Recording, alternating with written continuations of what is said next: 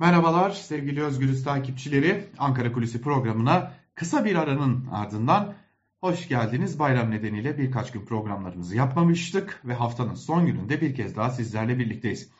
Hatırlayacaksınız bayram öncesi bayramın hemen ardından siyasette tansiyonun çok ciddi bir şekilde yükseleceğine dair önemli bilgiler olduğunu söylemiş ve bu bilgilerin neler olduğunu da paylaşmıştık.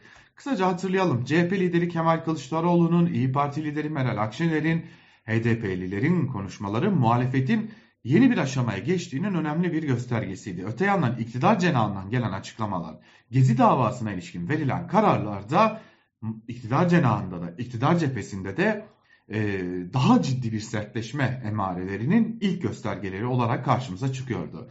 Ama ve lakin bayram bile e, daha doğrusu bayramın sonu bile beklenmeden gündem sertleşmeye başladı bile. Bir anda mülteciler tartışması, bir anda kim bunları fonluyor diye sorulan sorular. Bir diğer yanda bayramın hemen ardından HDP'nin e, hemen önünde başlatılan yine bir çadır kurma girişimi olduğu düşünülen HDP'liler tarafından e, tırnak içerisinde ailelerin çelenk bırakması. Bir diğer yandan Ekrem İmamoğlu'nun Cumhuriyet Halk Partisi'nde dahi neler oluyor sorusunu sordurtan Karadeniz turu ve o Karadeniz turunun masası otobüsünden yansıyan görüntüler daha doğrusu. Tüm bunlara bakacağız. Bugün bunları böyle şöyle derli toplu bir neler oluyor, önümüzdeki günlerde bizi neler bekliyor aktarmak için bu programı yapıyoruz bugün. Şöyle başlayalım. Dünkü HDP il binası daha doğrusu HDP genel merkezi önüne gidelim. HDP'liler e, bunun bugün gerçekleşebileceğine dair aslında bir tahmin ya da bir beklenti içerisinde değildiler. Çünkü HDP daha önce genel merkez önünde bir çadır kurma girişimi olduğunu fakat bunun bertaraf edildiğini söylüyordu. Lakin öyle bir gün seçilmiş ki HDP'lilere göre e, hem HDP'nin eş genel başkanları Ankara'da değil ayrıyetten çoğu milletvekili seçim bölgesinde birkaç milletvekili dışında Ankara'da HDP'li milletvekili bulunuyor. Üstüne üstlük HDP'nin genel merkezinde bile doğru düzgün birkaç çalışan dışında kimsenin olmadığı bir günde HDP önünde beklenmedik bir tırnak içerisinde yine siyah çelenk bırakma girişimi gerçekleşti. HDP'lilere göre bugünkü girişim eğer HDP'liler yeteri kadar tepki göstermemiş olsaydı ve inat etmemiş olsaydı bir çadır kurma ile sonuçlanacaktı ki gün, gün boyu da HDP'liler e, bu işin nihayetini bir çadır kurma ile sonuçlanacağına dair de beklentilerini dile getiriyorlardı. Peki bu ihtimal ortadan kalktı mı HDP'lilere göre? Hayır.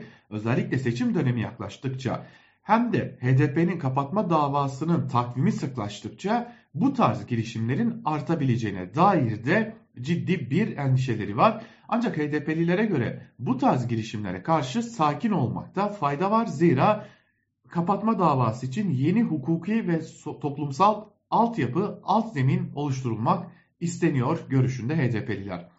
Şimdilik HDP önünde çadır kurulamadı. Lakin bu HDP'lilere göre kurulmayacağı anlamına gelmiyor. Gelelim Ekrem İmamoğlu'nun ziyaretine.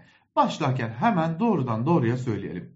Evet, İstanbul Büyükşehir Belediyesi'nin CHP'li belediye başkanı Ekrem İmamoğlu'nun gönlünde yatan aslanın adı Cumhurbaşkanı adaylığı. Ekrem İmamoğlu bugüne kadar her ne şekilde olursa olsun 6 siyasi liderin kendisi ya da bir başka isim üzerinde vereceği karara riayet edeceğini söylüyor olsa da bu konuda özellikle son Karadeniz ziyaretiyle ya da Karadeniz çıkarmasıyla birlikte yine Karadeniz çıkarmasına 20'ye yakın gazetecinin davet edilmesi çoğunun da Ekrem İmamoğlu ile otobüste poz vermesi ki o poz da çok tartışmalı bir poz. İçerisinde tırnak içerisinde AKP'nin e, günahlarına bir dönem ortak olan gazeteciler de bulunuyor. Kabataş konusunda ya da başka konularda isimler de bulunuyor.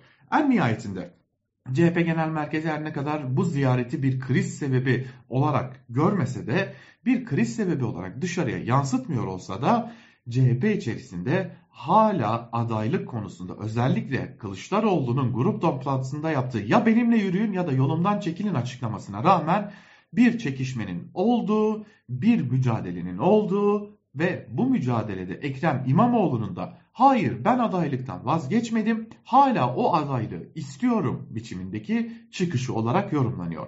Kaldı ki altılı masadan önemli bir liderin de Ekrem İmamoğlu'nun bu konudaki çıkışlarına e, bir biçimde destek verdi. Ekrem İmamoğlu'nu cesaretlendirdiği de söyleniyor. Lakin CHP içerisinde bunun dışında da bazı tartışmaların olduğu biliniyor. Altılı masaya ilişkin bazı güven sorunları olduğu, altılı masanın sallantıda olduğu, altılı masanın daha ziyade Cumhuriyet Halk Partisi'nin ne ya da bir bütün toplumsal sorunlara yeteri kadar çözüm olmayacağı görüşünün de kısmi olarak hakim olduğunu belirtmekte fayda var. Lakin bu görüşler şu anlık yönetim kademesinde hakim değil. Bunu da belirtelim. Gelelim mülteciler meselesine, AKP'nin geri adımına. Malum geçtiğimiz haftalarda duyurmuştuk. Adalet ve Kalkınma Partisi'nin milletvekilleri partilerinden bayram sonrası ya da seçim dönemi yaklaştıkça sığınmacılar, mülteciler, Suriyeliler, Afganlar adına ne dersek diyelim. Bu konuya ilişkin belli başlı adımların atılabileceğine dair e, duyumlar aldıklarını, bu konuya da beklenti sahipleri olduk, olduklarını, yine bu konuda kendi tabanlarına dair izahat veremediklerini bizlerle paylaşmışlardı. Biz de yine Özgür Radyo'dan sizlere aktarmıştık. Gelinen aşamada AKP'nin 1 milyon mülteciyi e, Suriye'nin özellikle kuzeyinde oluşturulan bölgelere gönderebileceği ve bunun için çalışmalar başlattığı belirtiliyordu. Fakat şu an itibariyle bu çalışmalar AKP milletvekilleri tarafından bile gerçekçi görülmüyor. Yani AKP'liler bile Suriyeli mültecilerin, sığınmacıların bölgelerine geri gönderilebileceği, o biriket evlere gönderilebileceğine pek de ihtimal vermiyorlar. Bunun şimdilik bir gaz alma olduğunu bir kısım e, ismin, bir kısım insanın, bir grup insanın ya da e, belirli tırnak içerisinde törenlerle oraya uğurlanabileceğini ama bu sayının hiçbir zaman 1 milyon olmayacağını da AKP'liler bile düşünüyor.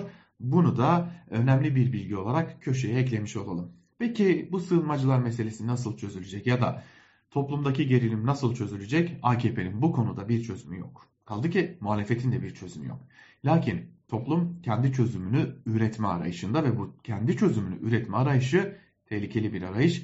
Zira özellikle bazı telegram gruplarında e, şimdiden sığınmacı karşıtları ciddi bir örgütlenme halini almış durumdalar ve bu sığınmacı grupları Suriyelilere özellikle saldırılar yapılabileceğini, bu saldırılarda Suriyelilerin korkak olduklarını, bu nedenle de saldırı gerçekleştirseler bile gruplar halinde olan Suriyelilerin kendilerini savunamayacaklarını çok açık ve net bir biçimde konuşuyorlar.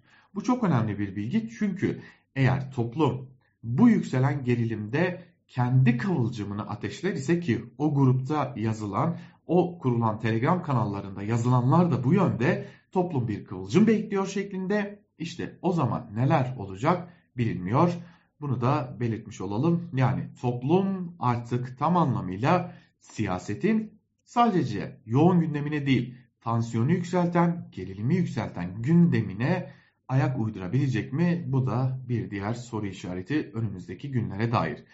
Fakat Ankara kulisine pek yorum yapmıyor olsam da şunu söyleyerek bitirmekte fayda var. Türkiye şu an tam anlamıyla hem ekonomik hem sosyal hem de siyasal anlamda ciddi bir şekilde freni boşalmış bir kamyon gibi duvara doğru ilerliyor. Bakalım bunu durdurabilecek herhangi bir siyasi akıl herhangi bir yolla ortaya çıkacak mı? Ankara kulisinden bugünlük de bu kadar. Hoşçakalın.